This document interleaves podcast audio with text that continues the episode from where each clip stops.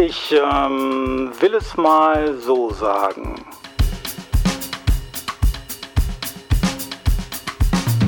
Auf der Suche nach Begriffen der direkten und versteckten Diskriminierung. Ein Podcast von Jörg Degenkolb-Dierli und Christoph Schönbach.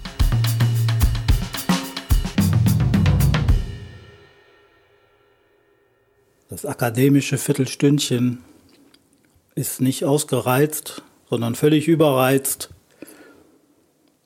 Ich glaube aber, ich habe ihn da eben einparken gesehen, den Herrn Kollegen.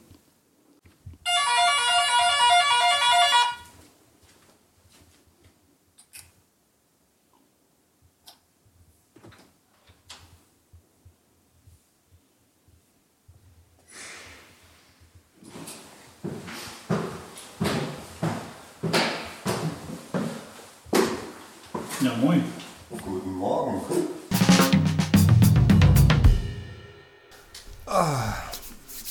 Entschuldigung, dass ich zu spät bin. Ja, kein Problem. Kenne ich doch. Ja, es war heute etwas aufwendiger, die ganzen Sachen zusammenzutragen, aber jetzt bin ich da. Mikro ist aufgebaut und jetzt können wir loslegen. Hast du noch äh, mehr mitgebracht außer Equipment? Ja, ich habe mit Herrn Dr. Werner Kleine von der katholischen Citykirche Wuppertal gesprochen, ein Interview mit ihm geführt, wo er mir einiges mitgegeben hat, das wir hier besprechen können. Ja, ich konnte leider nicht dabei sein. Schade, ich kenne ihn ja. Ähm, worüber genau habt ihr gesprochen? Wir haben über Begriffe gesprochen und über die katholische Kirche. Aha. Und? Irgendwelche neuen Erkenntnisse?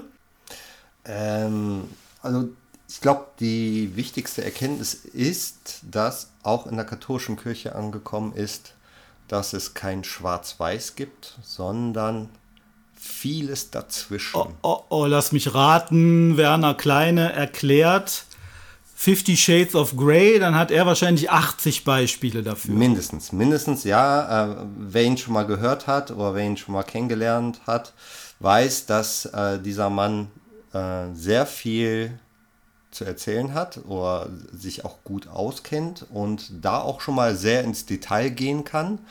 Und ich muss darauf achten, dass ich mich nicht von dem Mikro wegdrehe, wenn ich rede. Hast du ein Beispiel für, du, äh, du hast eben. Du hast eben gesagt, ihr habt über Begriffe gesprochen. Hast du ein Beispiel für einen Begriff oder Begriffe, über die ihr gesprochen habt? Ja, wir haben über den Sammelbegriff LGBTIQ gesprochen.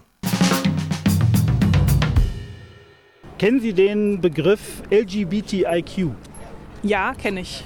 Können Sie den auch selber so schön aufsagen wie ich? Nee. Nein, kenne ich. Ja, das kann ich nicht. Bekommen Sie die Abkürzung LGBTIQ aufgesagt? Nee. Nein, aber ich weiß, worum es geht. Kennen Sie die Abkürzung LGBTIQ? Ja. Können Sie die aufsagen? Äh, Lesbien. Äh, ja, weiter weiß ich nicht. Und die Abkürzung, kriegen Sie die über die Lippen? LGBTQ plus. Ah, oh.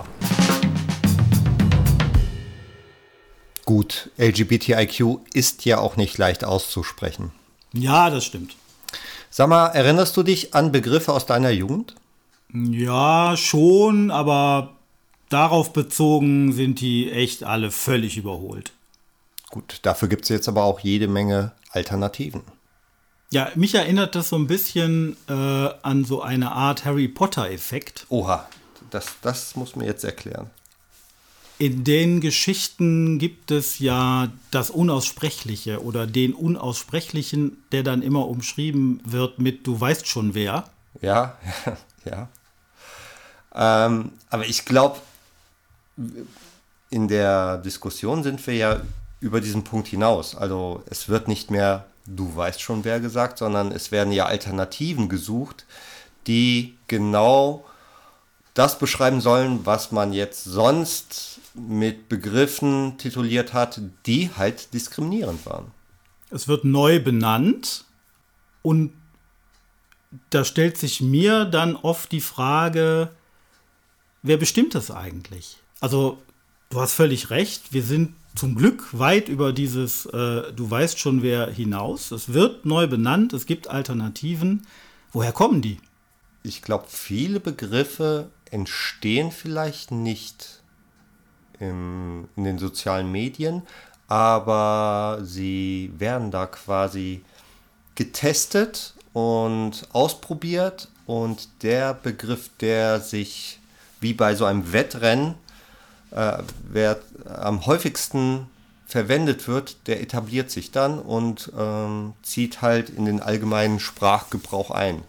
An dem Punkt bin ich tatsächlich noch nicht weiter, ähm, weil da frage ich mich dann eben. Ne? Denn ja, es gibt einen neuen Begriff, in der Regel in den Social Media, über Twitter, wie auch immer. Äh, und die Menschen beginnen diesen Begriff zu verwenden. Das kennt man auch irgendwie von klein auf, aus der Jugendsprache spätestens, dass sich Begriffe verselbstständigen und irgendwann äh, gesellschaftsfähig sind.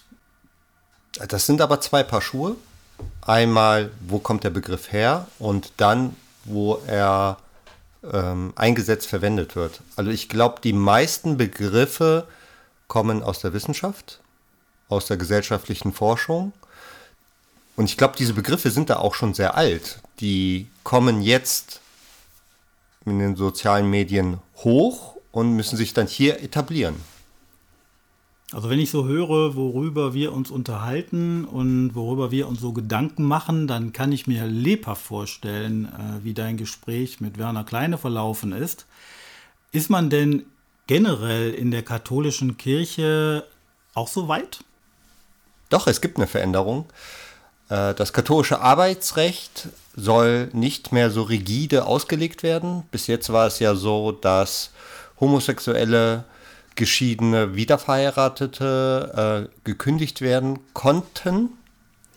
Ähm, und das soll jetzt nicht mehr so streng ausgelegt werden, außer bei der Gruppe der verkündigungsnahen Berufe, sprich bei Priestern, PastoralreferentInnen und GemeindereferentInnen. Da ähm, wird es weiter streng gehandhabt, aber es tut sich was.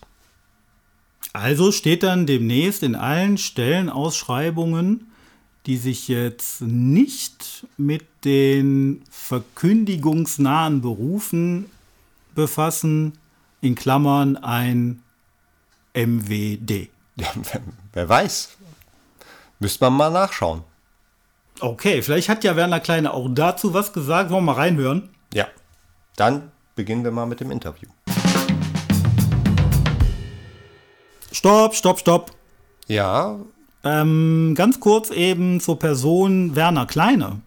Ah, ja, okay. Jetzt haben wir uns eben unterhalten. Du kennst ihn, ich kenne ihn, aber ihn kennen noch lange nicht alle. So, wer ist denn eigentlich Dr. Werner Kleine? Ja, stimmt. Also, Dr. Werner Kleine ist Pastoralreferent bei der katholischen Citykirche Wuppertal. Er bespielt Projekte außerhalb des Gebäudes Kirche. Das heißt, er ist in der Öffentlichkeit, in der Stadt unterwegs, er ist auf Plätzen unterwegs, er ist im Web sehr präsent und ähm, geht da ganz neue Wege, ähm, abseits von dem, was man normalerweise von Kirche her kennt. Äh, da ist er auch sehr erfolgreich und ist in Wuppertal doch schon sehr bekannt. Und das Interview habe ich mit ihm im Stadthaus geführt. Das ist ähm, am Laurentiusplatz und dort hat er sein Büro und dort habe ich mit ihm das Interview geführt. Ja, dann gehen wir jetzt rein ins Interview. Ja. Herr Dr. Kleine, ähm, Dankeschön für das Gespräch, dass ich hier Ihnen ein paar Fragen zu Begriffen in der aktuellen gesellschaftlichen Diskussion stellen kann. Meine erste Frage wäre, wird die Kirche durch die Realität ähm, überholt oder überrollt? Och, ich glaube nicht, dass die Kirche von der Realität überholt wird. Sie ist längst überholt und überrollt worden. Das ist ein Prozess, der schon hinter uns liegt. Wir äh, rennen da, glaube ich, äh, hinterher und das auch nicht erst seit gestern. Ich würde sagen, mindestens seit dem Ersten Vatikanischen Konzil, vielleicht auch schon davor. Äh, ist die Kirche in einem äh, reagierenden, um nicht zu sagen reaktionären Status. Das heißt, wir werden konfrontiert mit einer Veränderung der Welt, äh, tun uns in der Regel schwer, äh, diese Veränderungen erstmal als gegeben zu betrachten, versuchen dann dagegen zu agieren, meist mit Traditionsargumenten, äh, scheitern da regelmäßig mit. Dann muss etwas eintreten, das wir Obliviszenz nennen. Wir müssen vergessen, was wir früher mal gedacht haben, um dem Neuen dann Raum zu geben. Das heißt, manche Dinge, die heute innerkirchlich noch bekämpft werden oder von der Kirche bekämpft werden, gehe ich von aus, dass die in 20 und 30 Jahren wie selbstverständlich da sind und niemand wird sich mehr daran erinnern, dass es mal ganz, ganz böse und ganz, ganz pfui war, das zu tun. Um mal so ein Beispiel zu sagen, äh, ein, ein gelebtes Beispiel, das, wo das schon eingetreten ist, äh, nehmen wir mal das Beispiel Ministrantinnen, also Messdienerinnen. Das war bis Mitte der 90er Jahre offiziell undenkbar, dass es äh, Mädchen am Altar gibt. Heute redet da kein Mensch mehr drüber. Schlimmer noch, aber schlimmer in Anführungszeichen, es gibt fast nur noch Messdienerinnen. Also die weitaus größere Zahl ist, glaube ich, mittlerweile weiblich. Und es hat den Anschein, als wäre es nie anders gewesen. Ich prognostiziere hier und heute, dass uns das mit äh, gleichgeschlechtlichen Partnerschaften genauso ergehen wird. Im Moment wird da alles noch von ganz komisch von Sünde und was weiß ich was geredet. Äh, wir erleben jetzt, dass äh, anlässlich von Valentinstagen oder wenn man an die Aktion Out in Church denkt, da schon Segensfeiern stattfinden. Ich persönlich finde das noch viel zu wenig. Ich weiß nicht, ob das für gleichgeschlechtliche äh, Partnerschaften, die ja in der Zivilgesellschaft längst heiraten können, äh, ob die damit zufrieden sind, so einen Segen en passant irgendwie mitzubekommen.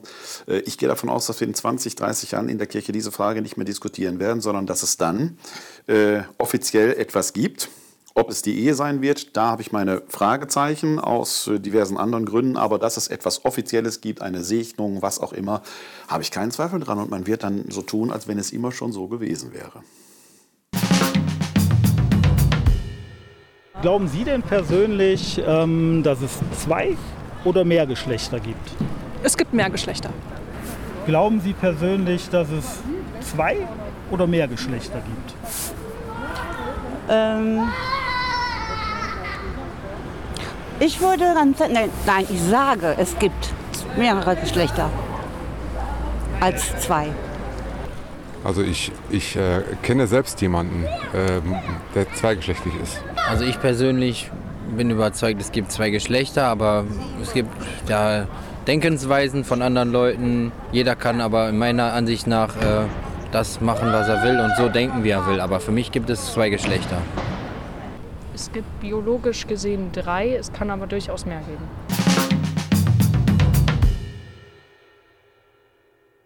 Herr Dr. Kleine, wir sprachen gerade über die gleichgeschlechtliche Ehe. Die Entwicklung in der Gesellschaft geht aber rasant weiter. Wir sind bei Begriffen wie LGBTIQ. Sie als Exeget äh, analysieren die Schrift. Wie gehen Sie mit diesen Begriffen um und welche Entwicklungen sehen Sie noch in der katholischen Kirche? Äh, das ist eine Frage, da brauche ich, jetzt muss ich ein bisschen ausholen zu. Ähm, ich fange mal damit an, dass wir, glaube ich, differenzieren müssen zwischen, äh, wie es ja eigentlich in der äh, Gender-Theorie auch gemacht wird, zwischen dem Geschlecht, also dem biologischen Geschlecht und dem, dass es mal was gefühlt ist, also der sexuellen Identität, die jemand hat. Auf der Ebene der biologischen Geschlechtlichkeit ist die Sache auch schon nicht so eindeutig, wie mancher glaubt. Ja, also wenn wir so auf die äh, gegenwärtigen biologischen Erkenntnisse schauen, und zum Beispiel sehen, dass es ja da mittlerweile auch höchstrichterliche Urteile auch hier in Deutschland gibt, dass ein drittes Geschlecht eingeführt wird. Ob der Name divers gut gewählt ist, äh, lassen wir mal dahingestellt sein, aber wir müssen ja erstmal Begriffe dafür finden, erstmal da. Also diese Bipolarität gilt ja schon auf der rechtlichen Ebene mehr und in der Gesellschaft nicht. Und faktisch ist es ja so, dass wir tatsächlich äh, äh Menschen haben, deren äh, biologische Geschlechtlichkeit einfach nicht eindeutig zu verorten ist. Das heißt, wir alle erleben natürlich an diesem Denkprozess, dass wir sagen, man hat auch nachgeguckt, ähm, ist unten was dran oder nicht. Das heißt, wir haben ein Männchen oder ein Weibchen, funktioniert ja so faktisch nicht. Hat wahrscheinlich nie funktioniert. Äh, aber man hat früher dann halt versucht, da durch medizinische Eingriffe eine Klarheit herbeizuführen, die faktisch aber nicht da ist. Ja. Und da müssen wir natürlich erstmal gucken, äh, wie können wir das Phänomen neu denken. Und jetzt, weil Sie nach dem Wort äh, äh, fragten. Interessanterweise gibt uns die Bibel da einen bemerkenswerten Hinweis. Jetzt muss ich aber meine zweite äh, kleine Seitenschleife drehen.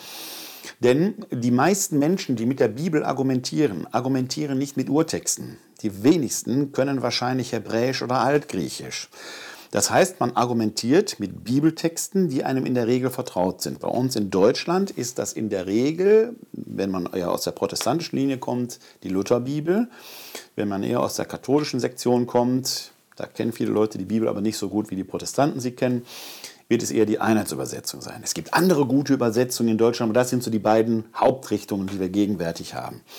Und siehe da, in der Lutherbibel wird von alters her im ersten, in der ersten Schöpfungserzählung übersetzt, er schuf den Menschen als Mann und als Frau erschuf er ihn. Und dann wird argumentiert, da ist sie doch, die Bipolarität oder die Binarität. Dazwischen gibt es doch gar nichts. Die Einheitsübersetzung hat das auch gemacht, die alte zumindest von 1980. Wer jetzt die neue Einheitsübersetzung von 2016 erlebt, wird überrascht sein, dass da steht, plötzlich steht, er schuf den Menschen männlich und weiblich, erschuf er ihn. Da stehen plötzlich Adjektive. So, da kann man drüber stolpern. Wenn man jetzt aber mal in den hebräischen Urtext hineinschaut, dann sehen wir, da stehen tatsächlich zwei Adjektive, männlich und weiblich. Und es heißt nicht, er schuf die Menschen, sondern den Menschen, Singular. Da müsste man als Theologe eigentlich drüber stolpern. Also das ist gar nicht jetzt, Gott hat jetzt nicht zwei Menschen gemacht, sondern einen Menschen und den erschuf er männlich und weiblich. Das sind Eigenschaften dieses einen Menschen. Und das ist was anderes als Binarität oder Bipolarität. Man kann höchstens sagen, offenkundig gibt es da schon zwei Pole, nämlich den männlichen Pol und den weiblichen Pol.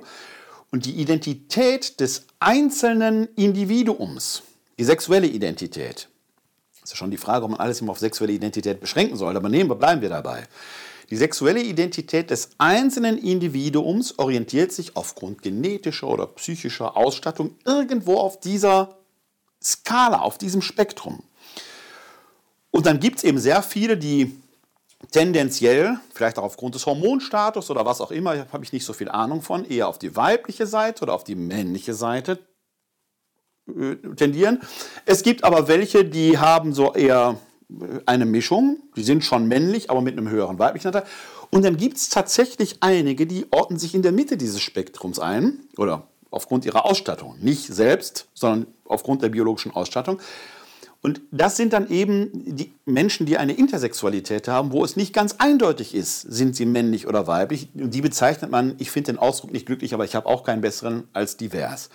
Das heißt, das Wort Gottes in seinem Urtext bildet das ab, aber die gängige Übersetzung, die alle im Kopf haben, sagt Mann, Frau. Tatsächlich müssen wir lernen, wir bewegen uns da in einem Spektrum. Das einzelne Individuum ist nie entweder nur männlich oder nur weiblich. Oder für die, die mathematisch interessiert sind, die kennen die Gauss-Verteilung. Die Gauss-Verteilung heißt, in den Extremen gibt es relativ wenig, in der Mitte gibt es relativ viel, kennt man früher aus den Heiderheften. Wenig Einsen, wenig Sechsen, viele Dreien, Vieren war die Arbeit gut gestellt. Ja? Bei der Sexualität müssten wir eine invertierte Gauss-Kurve denken. Da gibt es viel an den Extremen. Also je weiter man in die Pole geht, desto männlicher oder desto weiblicher ist der einzelne Mensch. Aber es gibt dann eben auch Menschen, die aufgrund ihrer natürlichen Ausstattung so eindeutig nicht zuzuordnen sind. Das ist erstmal auf der faktischen Ebene.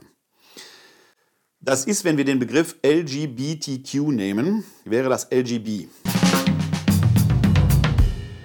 Also jetzt ist hier irgendwas durcheinander geraten, würde ich sagen. Äh, spricht er jetzt von sexueller Orientierung? Nee.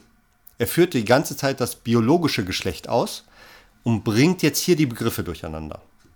Aber dann ist doch nach meinem Verständnis hier jetzt LGB völlig fehl am Platz. Richtig. Ja, und was gehört dahin? I.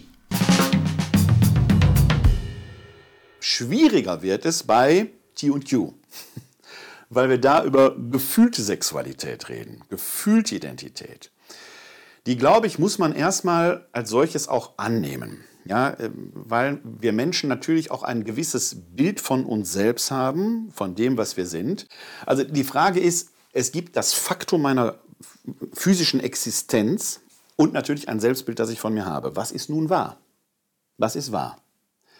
Das Gefühlte ist ja nicht weg. Aber in meiner Realität sehe ich natürlich ganz anders aus. Und das ist eine Frage, da glaube ich, müssen wir gesellschaftlich noch sehr intensiv diskutieren. Ich habe da ehrlich gesagt noch keine ausgebildete Meinung zu. Jede und jeder, die zu mir kommen, ich kenne viele Menschen, die von mir aus eindeutig männlich sind, die aber gerne Frauenkleider tragen oder umgekehrt. Ich finde das völlig in Ordnung. Gar keine Frage. Ich finde das völlig in Ordnung. Die Frage ist nur, müssen wir daraus eine Identitätsfrage konstruieren oder ist das einfach, weil dieser Mensch halt Spaß an bestimmten Dingen hat oder sich selber gerne so geben oder so zeigen möchte? Warum will ich das sagen? Wir brauchen, glaube ich, einen sehr intensiven, fairen gesellschaftlichen Diskurs. Da darf hart gestritten werden. Meine Sorge, die ich im Moment habe, ist, dass unsere Gesellschaft im Moment für solche harten Auseinandersetzungen nicht in der Lage ist, diese zu führen. Wir sind entweder auf einem Status, dass wir eine Scheineinheit wollen und alles, was anders ist, ausgrenzen, also die Auseinandersetzung dadurch getilgt wird, dass wir so eine Einheitssoße irgendwo drüber kippen oder sagen, wir machen das jetzt einfach so, dann haben wir das Problem weg. Dass diese Auseinandersetzung aber wichtig ist, um eine gemeinsame Basis zu finden, auf der Verschiedenheit dann auch möglich ist. Das wäre wichtig. Aber ist es so, dass eigentlich die Schrift Tora und bei uns halt das Alte Testament, äh, mit diesem Problem schon immer konfrontiert wurde, die wir jetzt auch wieder aufführen, vielleicht in etwas anders, aber Konflikte, die es immer zu deuten galt? Äh, das Problem, warum es das immer schon gab, ist das Phänomen menschliche Sprache. Die menschliche Sprache ist hervorragend, um sich gegenseitig verständigen zu können. Sie versagt vor Eindeutigkeit. Also egal, was wir sagen, es bleibt immer deutbar. Wir werden immer mit unserer Sprache möglicherweise den Deutehorizont einengen. Es wird aber immer ein unendlich großer Deutehorizont bleiben, den die Leserinnen und Hörer und die Hörer und die Leserinnen von selbst füllen. Unsere menschliche Sprache schafft es nicht, Eindeutigkeit zu erzeugen. Und das muss ich als Exeget berücksichtigen. Das heißt, auch das Wort Gottes ist alles andere als eindeutig und klar. Und was ziehst du aus dem Interview mit Dr. Kleine? Ja, ich fand das recht anschaulich. Er hat einen sehr schönen Bogen geschlagen. Hm, was meinst du damit? Ja, am Anfang spricht er von einer Skala zwischen männlich und weiblich und zum Schluss von der Sprache, wo das wohl genauso funktioniert. Ja, da, das fand ich auch gut. Also Sprache ist nicht schwarz-weiß.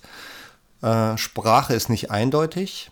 Genau, hat eben dazwischen ganz unterschiedliche Töne, die aber auch offensichtlich nicht nur grau sind. Nein, genau das Gegenteil. Vielfältig und bunt. Bevor wir mit der Folge enden, hier noch ein Nachtrag. Ich habe nachgeschaut. Auf der Seite des Erzbistums Köln in den Stellenausschreibungen wird tatsächlich die Geschlechterbezeichnung MWD verwendet bedeutet männlich, weiblich und divers. Ja, und dann haben wir ja auch viel über LGBTIQ gesprochen. Da soll auch nicht unerwähnt bleiben, was die Abkürzung eigentlich bedeutet, nämlich Lesbian, Gay, Bi, Trans, Intersexual und Queer. Bei der Vorbereitung für Episode 4 haben wir eigentlich gedacht, wir wären vielleicht am Ende. Die Stadt Wuppertal hat nämlich eine eigene Antidiskriminierungsstelle. Und damit müsste es ja eigentlich getan sein. Aber was genau machen die da? Ich ähm, will es mal so sagen. Auf der Suche nach Begriffen der direkten und versteckten Diskriminierung. Ein Podcast von Jörg Degenkolb-Dierli und Christoph Schönbach. Dieser Podcast wird gefördert vom Bundesministerium für Familie, Senioren, Frauen und Jugend im Rahmen des Bundesprogramms Demokratie Leben. Die Veröffentlichung stellt keine Meinungsäußerung des Bundesministeriums für Familie, Senioren, Frauen und Jugend oder des Bundesamtes für Familie und zivilgesellschaftliche Aufgaben dar. Für inhaltliche Aussagen tragen die AutorInnen die Verantwortung.